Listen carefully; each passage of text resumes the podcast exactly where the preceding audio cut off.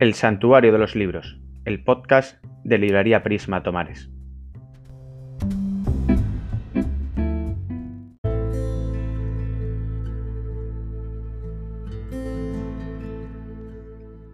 En nuestro capítulo de hoy eh, entrevistamos a Fernando Ángel Lumbreras García. Fernando nació en la ciudad de Cáceres, patrimonio de la humanidad, el 30 de mayo de 1963. A pesar del año de cosecha, sin embargo, solo ampara la revolución individual con una novedosa arma de construcción masiva jamás utilizada hasta ahora en guerra alguna, el cariño. Es licenciado en Derecho por la Universidad de Extremadura. Vive en Tomares, pero sin romper nunca y bajo ningún concepto su vinculación con la tierra que le vio nacer. Ha ejercido en el campo del derecho con diferentes responsabilidades que siempre ha compaginado con su actividad literaria.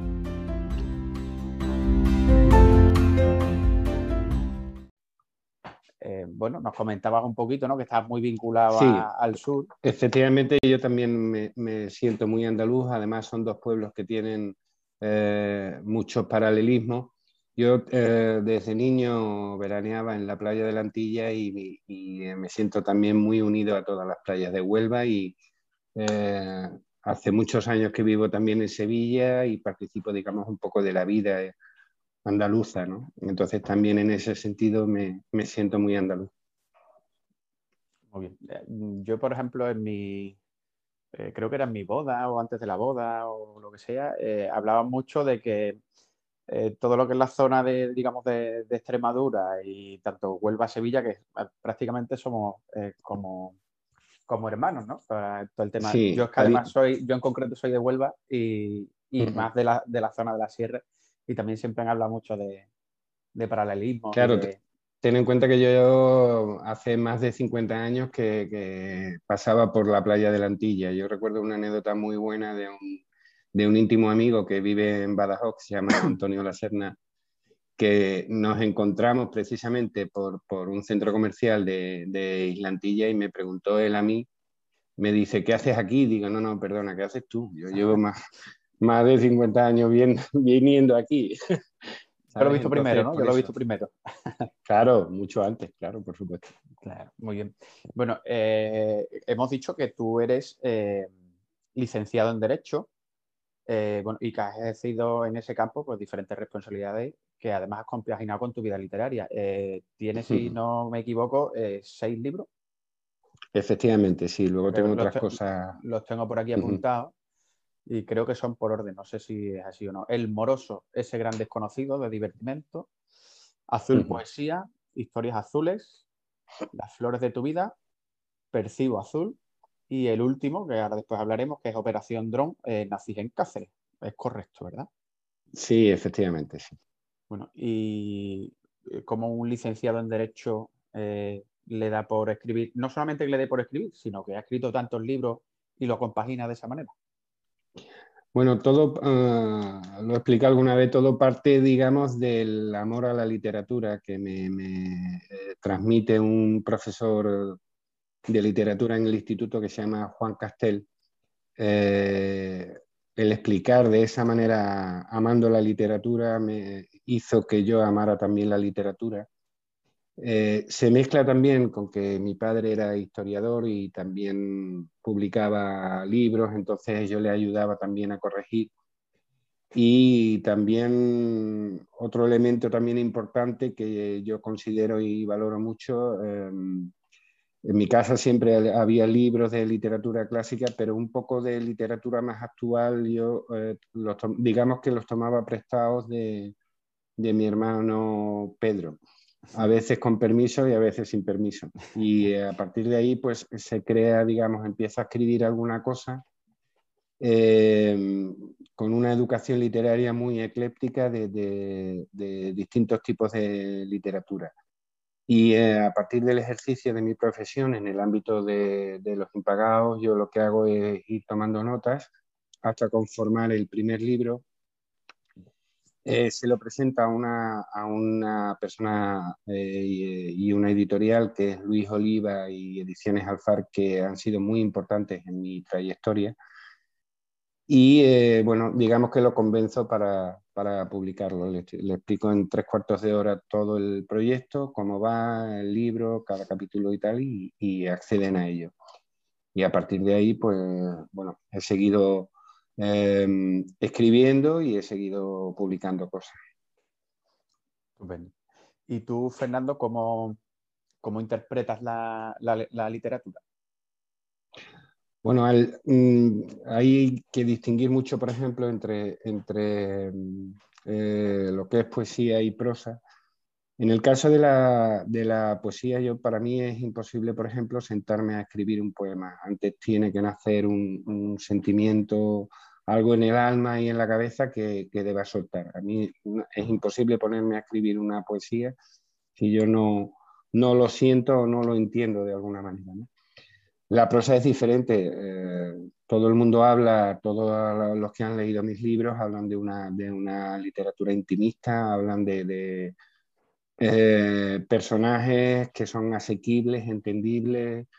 Es una prosa de, sentimientos y de historias eh, en las que la gente, el lector, entra rápidamente. ¿Tú crees que el escritor nace o se hace? Uf, eh, hemos dicho que preguntas fáciles. yo creo que es un poco todo. Eh, a ver, yo le guardo mucho respeto a algunas palabras como son escritor, como son poeta, por mucho respeto a todos aquellos a los que le fueron en vida y obra. Entonces, bueno, yo, yo escribo y publico libros, ¿no? creo que hay un elemento que sí es muy importante, que lo atribuyen, la frase la atribuyen a Borges, pero probablemente lo hayan dicho mucha más gente, que es el, todo parte de la base de, leer mucho. Y a partir de ahí, si tienes una capacidad o si tienes un sentimiento o si quieres expresar, o en mi caso, em, digamos que a mí eh, me hace feliz escribir, ¿no? Ese es el, el, el, verdadero éxito de todo esto, ¿no? Disfrutas con lo que, con lo que haces. Muchísimo. Ah, bueno, hay que tener en cuenta también un otro elemento, porque cuando yo alguien me pregunta, sí, yo escribo, publico libros y tal, y dice, qué bonito, ¿no? Qué bien. Digo, sí, sí, estupendo, pero bueno, a ver, la parte bonita, por ejemplo, en el caso de una novela es un 10%, porque a mí eh, el personaje que me cae bien se lleva a la chica guapa, eso es un 10%, pero luego son correcciones y correcciones y correcciones y correcciones de texto de, de distinto tipo, lecturas en alto, eh, concordancia, tiempos verbales, oraciones, o sea, son mil elementos que, que van muy, muy cuidados a la hora de, trasladar, digamos, lo, que se escribe a, publicar a un libro. no, es tan, no es tan bonito. Y luego, en el caso a lo mejor de un poema, también encontrar una forma, una palabra, cómo transmitir esa idea, eh, tampoco suele ser sencillo entendemos. tiene las dos cosas. Eh, yo disfruto muchísimo, pero es, un poco sadomasoquismo también en ese sentido. Hombre, creo, que sufrir. Creo que nadie pensará que escribir es algo fácil. Aparte de por, bueno, porque hay que tener las ideas y hay que tener las cosas, bueno, por precisamente todo el, gran trabajo que tiene que haber detrás, pues eso, de primero el sentarte, hablábamos en, el último, en la última entrevista con Alba que la inspiración te tiene que llegar mm, trabajando, ¿no? Eh, que no es algo que tú vas por la calle y a lo mejor te salga, que muchas veces te tienes que poner a, claro, es muy eh, es que, a escribir eh, y ya te llegará. Claro, en el caso de la poesía, por ejemplo, a mí me resulta relativamente sencillo al, al, estar madurando, digamos, un sentimiento, una idea que quiero transmitir. Ahí, luego, evidentemente, hay que pulir, hay que trabajar sobre, sobre lo que has hecho, si no, no, tiene, no, no, no alcanza ningún valor si es que lo tiene. Pero en el caso de la novela eh, es, es, más vivirla casi día a día, porque es un proceso muy complejo. Día a día los personajes, cómo te, em, cómo, cómo, te llaman, cómo tienes que cuidar, cómo tienes que, que, vivir un poco sus propias vidas para que, pues, no sé, pues eh, todo esté de acorde con los sentimientos que tú piensas que tiene ese personaje. Por ejemplo, una, una una señora mayor no se tiraría en paracaídas normalmente. Bueno, eso es lo que hay que cuidar, salvo que hablemos de un personaje muy especial y le pegue que, que, se tire esa señora tan mayor, se tire en paracaídas. ¿no? Pero eh, eh, exagero un poco el ejemplo para que veas todo, mm, la concordancia que lleva para intentar hacer algo, eh, digamos, redondo en, en, demasiados sentidos. ¿no? Y Fernando, sobre todo un poco al principio, y bueno, y es, una constante también a la hora de cuando tú publicas, cuando tú escribes algo, y es el, es el tema del azul. ¿Vale? Eh, tanto en tu en muchas poesías, azul poesía, percibo azul, historias azules. Entonces, un poco, bueno, ¿qué, significa ese, ese, azul? Sí, bueno, eso es una trilogía. Todo, todo parte, digamos, de que evidentemente el azul es mi color favorito. Me han, me han llegado a decir hasta si tenía alguna eh, connotación política que no tiene nada que ver en absoluto. A ver, eh, el azul es mi color favorito, eso es evidente, y luego hay un sentimiento, una raíz literaria que tiene que ver con mi manera de entender el mundo. Em, es evidente que hay demasiadas cosas en el mundo que hemos creado que no funcionan, que no están bien, que no son como a mí me gustaría que, fueran. Entonces yo he creado, digamos, un universo paralelo en el que entiendo las cosas como, como eh, debieran funcionar, como debieran ser. Hablamos de, de, temas tan sencillos y tan complejos para que se mantengan en el siglo XXI como las guerras, como el hambre. En fin, en ese universo azul mío paralelo, el, el cariño es ley. Entonces, tiene que ver con lo que tú me decías, lo me preguntabas antes relativo al cariño que está en, todo en toda mi obra. De hecho, el, epílogo del primer libro se llama epílogo entre paréntesis el cariño. Me parece un, un elemento fundamental en un mundo además actual en el que en este mundo negro, digamos, sí hay pinceladas azules, es muy necesario el cariño para luchar contra la soledad, contra eh, el pensamiento único, contra muchos de los males que nos aquejan ahora en la sociedad actual que hemos creado. Muy bien, Fernando. Eh, ahora, a la hora de hablar un poquito de, tu último libro, de Operación Drone, eh, tengo por aquí que me has pasado antes el, book trailer en YouTube. Entonces, eh, si te parece, se lo pongo para que lo, vean. Nosotros no lo vamos a ver, pero ellos lo van a ver y creo que, que es muy interesante y a raíz de eso hablamos, ¿vale? Un segundito. Ya lo hemos visto, Fernando. Perfecto. Ojalá que está muy chulo. Que les ¿eh? haya gustado a la gente. Muy chulo, muy chulo. Bueno, tu libro, por lo que, por lo que pone en el bus trailer, ¿no? Está ambientado un poco en la, en la guerra mundial.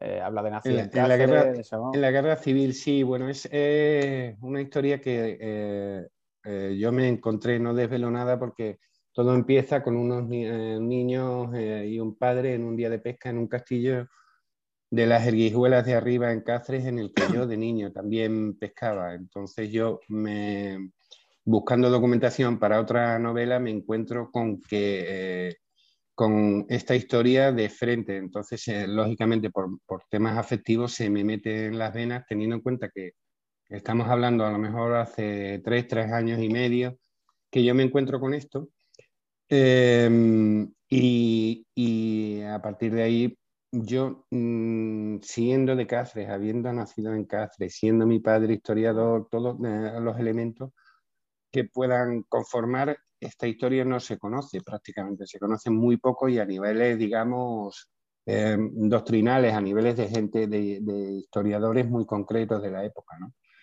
Entonces me llamó muchísimo la atención y a partir de ahí monto monto el proyecto de escribir una novela sobre ello. Em, la filosofía, eh, nada más lejos de mi manera de escribir que la, novela histórica. Entonces, sí me interesaba que esa novela fuera muy asequible a la lectura, incluso para aquellos que no leen habitualmente. Esa es un poco la... Me he traído esos hechos históricos que son objetivos, que pasaron, que tienen que ver con Sevilla, que tienen que ver con Alemania, que tienen que ver con Cáceres y con la guerra civil, me lo he traído un poco al terreno más intimista de sentimientos a través de una investigación de todos los hechos que sucedieron en, en aquellos meses que duró la operación Drone. Estoy mirando por aquí también el, chat de la, transmisión. Eh, parece que gusta mucho el tema del bus trailer, que les parece muy interesante a la gente también. Eh, por aquí dicen que, eh, que, hables de tu poesía, que de los nazis de la, Segunda, de la Segunda Guerra Mundial sabes mucho también. Están diciendo por ahí. Bueno, yo tuve un, tuve un problema y es el siguiente. Em, yo me, estuve como tres meses buscando información, ¿vale? Entonces me, perdí el hilo de un poco y tuve que parar en el sentido de decir, me, me, pierdo entre guerra civil, entre relaciones, Alemania, en fin, toda la información de la operación Drone. Y lo que hice fue parar y empezar a escribir la novela. Y el sentido es inverso. Yo, eh, a medida que fui necesitando información, fui tomando de lo que, de lo que había tomado. Y además fueron surgiendo personajes eh, muy, muy interesantes que, están también, personajes históricos me refiero, que también están en, la novela. Eh, respecto a la poesía, yo mm, es que uno nunca sabe, yo en mi caso, yo no sé si tiene realmente algún valor lo que escribo y, y menos todavía en poesía, sí sé que hay gente que le gusta y le gusta mucho y la sigue y la comparte y, y la transmite, pero hasta ahí puedo, hasta ahí puedo leer. Muy bien. Eh, yo no sé si quieres dar algún apunte de, tus libros anteriores. Eh, bueno, un poquito la trilogía, o así por encima también. Sí, bueno, el, pues mira, el, por ejemplo, el libro del Moroso, ese gran desconocido, es un libro muy curioso porque viene un poco a, no sé si recuerdas los libros de Usía, por ejemplo, del manual del ecologista Coñazo, o el, un poco, como comentó un amigo, eh, un poco eh, la venganza de Don Mendo, un poco en esa línea de, de Muñoz Seca, un poco en la línea de Cole, pero con a la vez, eh, la ironía es lo más evidente, pero luego también está bastante información relativa al tema de derecho y al tema de los impagados.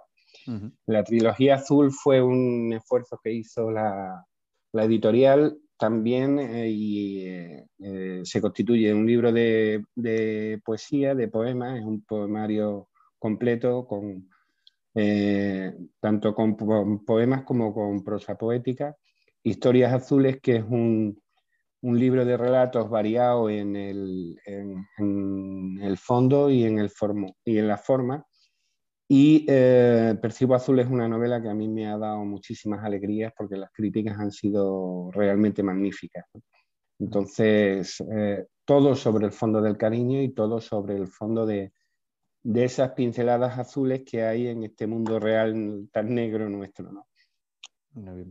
Nos, están diciendo también por el chat, eh, Carlos, nuestro librero, eh, bueno, que le, le han llegado críticas muy buenas del libro, que de varios clientes que lo han comprado, que han quedado realmente encantados con el libro, que incluso creo que alguno ha querido quedar contigo para, para comentarlo. Sí, sí, efectivamente, he conocido a, José Manuel, que además escribe también y es, una persona mayor y, muy curiosa, no sé, me...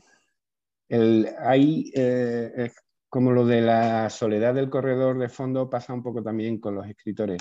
Eh, lo que llaman en inglés el feedback, que se puede llamar perfectamente retorno en, castellano, es, escaso. Entonces, si te llegan cosas, si te llegan comentarios y, bueno, siempre es de agradecer porque además te sirve siempre para, aprender.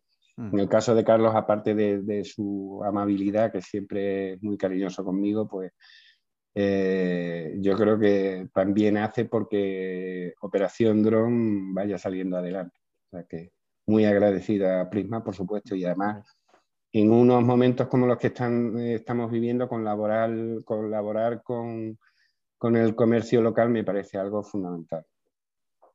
Muy bien. Estupendo.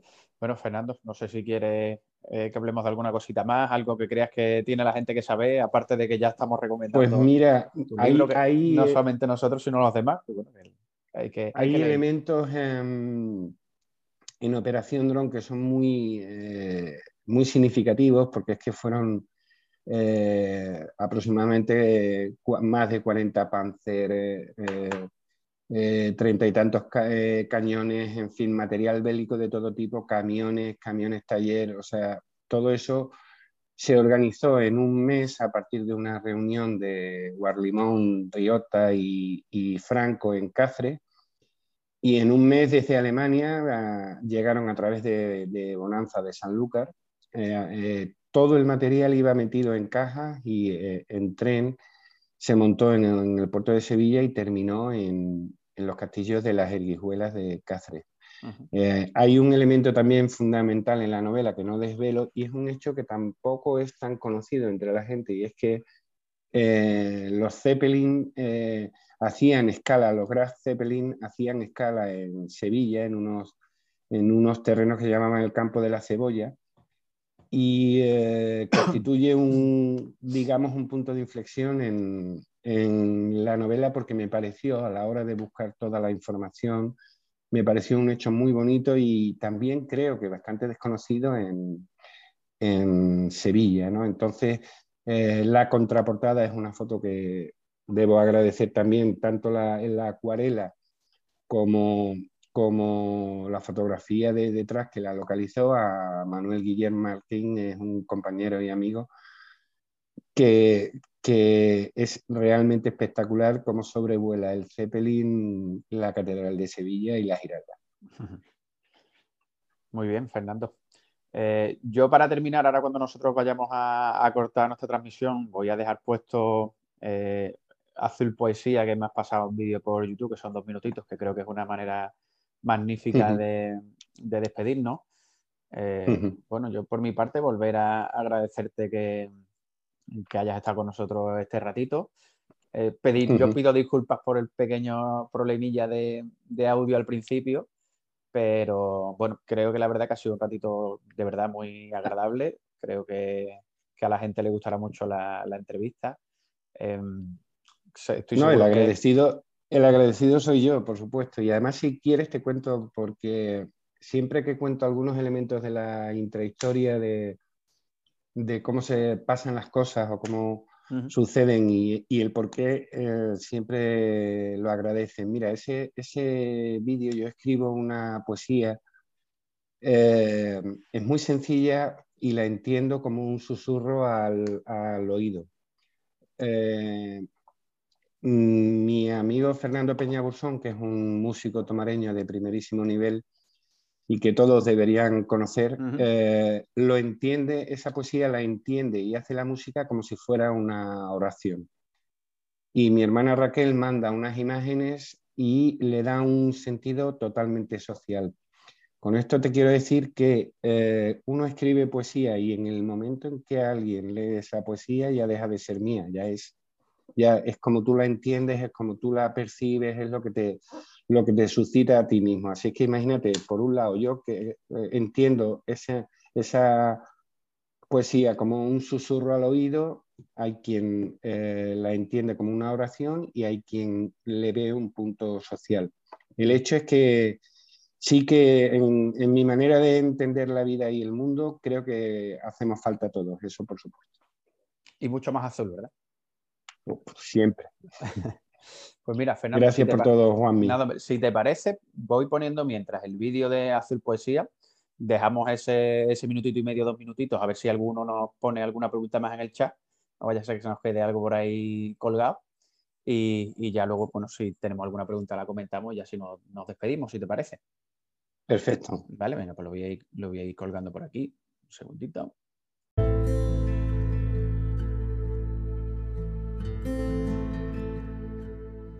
Azul Poesía.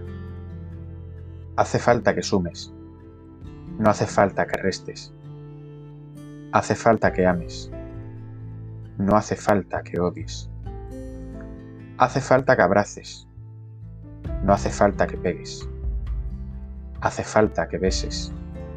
No hace falta que escupas. Hace falta que cures. No hace falta que mates. Hace falta que apoyes no hace falta que hundas. Hace falta que rías. No hace falta que llores. Haces falta tú. Hacemos falta todos.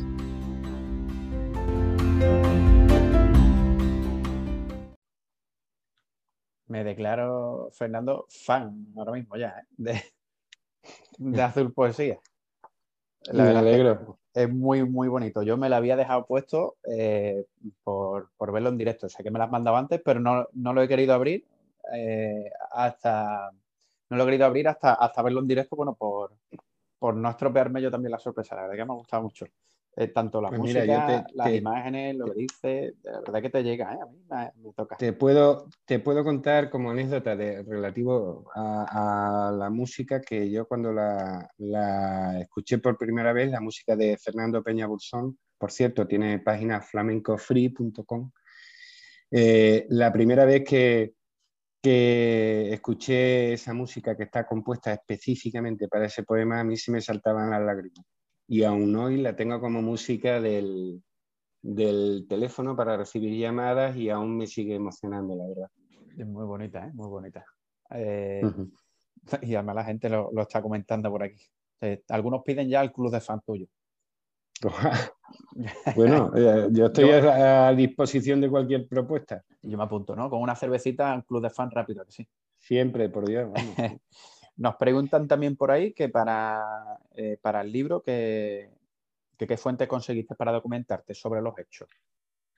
Pues mira, desde archivos históricos hasta internet, hasta libros, fue un proceso muy, muy complejo. Sitios donde no pude entrar, en fin.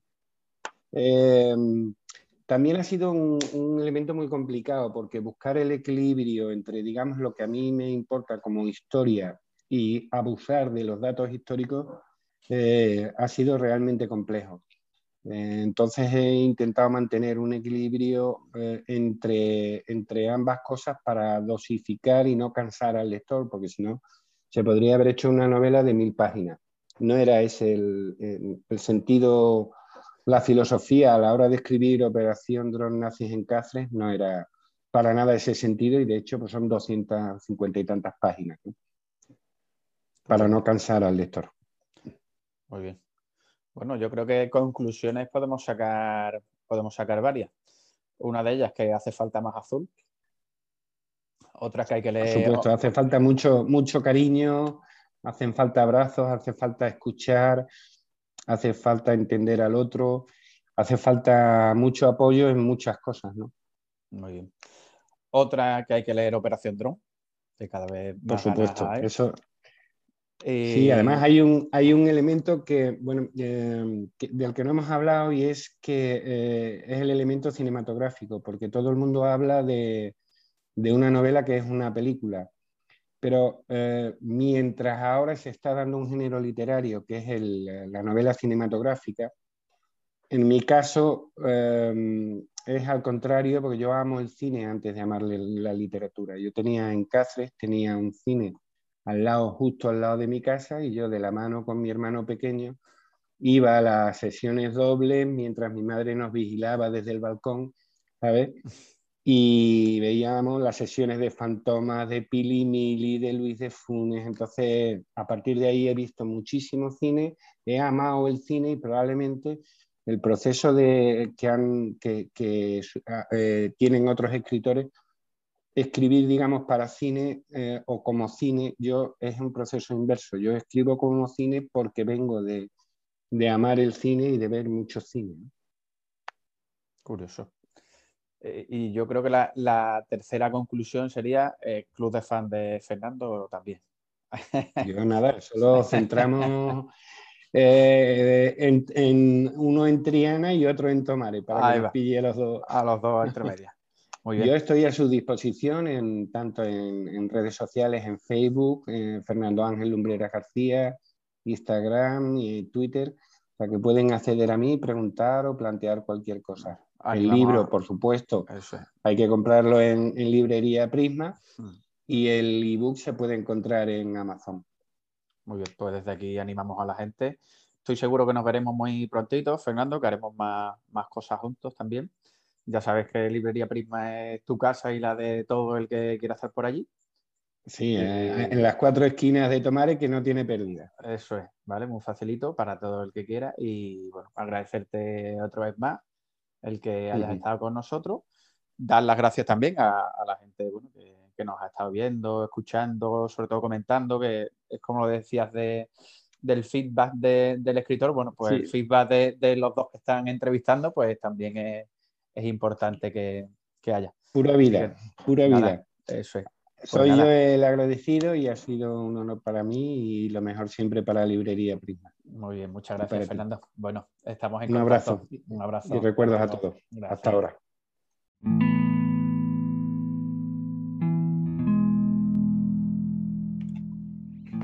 Queríamos terminar este capítulo leyendo un fragmento del libro de Fernando, Historias Azules, en el que nos explica el porqué del color azul. Y dice así, ¿por qué el color azul? Tal vez tenga que ver con mi niñez, cuando en días muy azules salía a pescar por charcas y pantanos de la provincia de Cáceres junto a mi padre, que en paz descanse, y mis hermanos. Bien pudiera ser por el tiempo que siempre he pasado cerca del mar.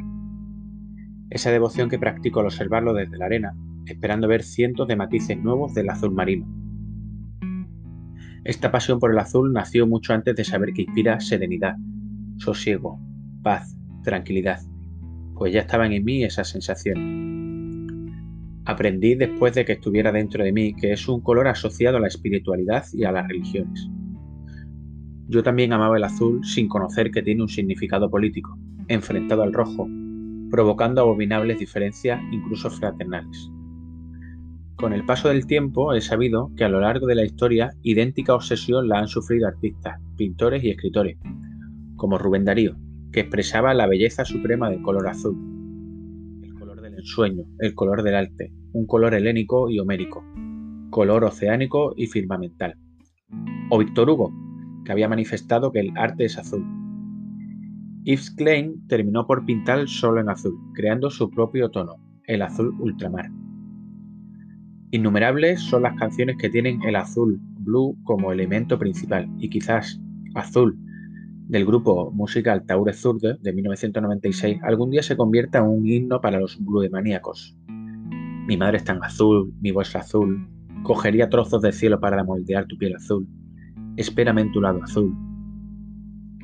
Quienes se relacionan conmigo no tienen más remedio que soportarlo, ya que hoy tengo el azul en mi alma y en muchas de las cosas que me rodean las ropas, las cortinas, los manteles, las vajillas, los cuadros, en mis escritos. Todo lo quiero azul. Es evidente que la realidad se demuestra imperfecta, dura y corrosiva. Lo que hemos hecho con nuestra civilización no tiene nombre. Por eso he creado ese universo azul, paralelo, utópico. En él pasan las cosas tal y como debería suceder. El cariño invade o más bien arrasa a destajo. El amor es ley. El respeto se vuelve costumbre irreemplazable. Allí es total, que no testimonial, la ayuda al necesitado. El hambre dejó de existir, y las guerras son inconcebibles porque la violencia entre las personas no es una opción jamás. La paz está en la esencia misma de las gentes. Los más insignificantes comportamientos son intrínsecamente buenos. Hasta los vicios y las pasiones se ponderan convertidos en virtud. En ese universo azul los bosques no se tocan, los cielos están limpios. En el mar y los ríos las aguas aparecen cristalinas, a la vez que los animales cumplen sus ciclos libremente, protegidos del aniquilamiento. La infancia es sagrada mientras la edad avanzada se define como juventud acumulada, arrinconando la perspectiva de que supone una molestia detestable. A los mayores se les utiliza tan solo como un compendio del saber, de la experiencia y se les cuida con mimo extremo. En ese paraíso la creencia nunca se mezcla extremismo. Creencia es igual a manos tendidas generosamente. Frente a la sociedad hostil, terrible y atroz que hemos creado, hay otra de, de iguales con la que sueño. En ese universo nuevo, el hombre nunca será un lobo para el hombre, y la poesía se demuestra como la más eficaz medicina para curar los males pasajeros siempre. Hoy podemos tropezar con pequeñas pinceladas de ese universo azul en la Tierra. Aun siendo una minoría numerosa, encontramos personas que se entregan a cambio de nada, comportamiento sereno, momentos felices, ejemplos de bondad. Todavía quedan gentes beligerantes contra la desidia, cabezas que promueven buenas soluciones, almas generosas.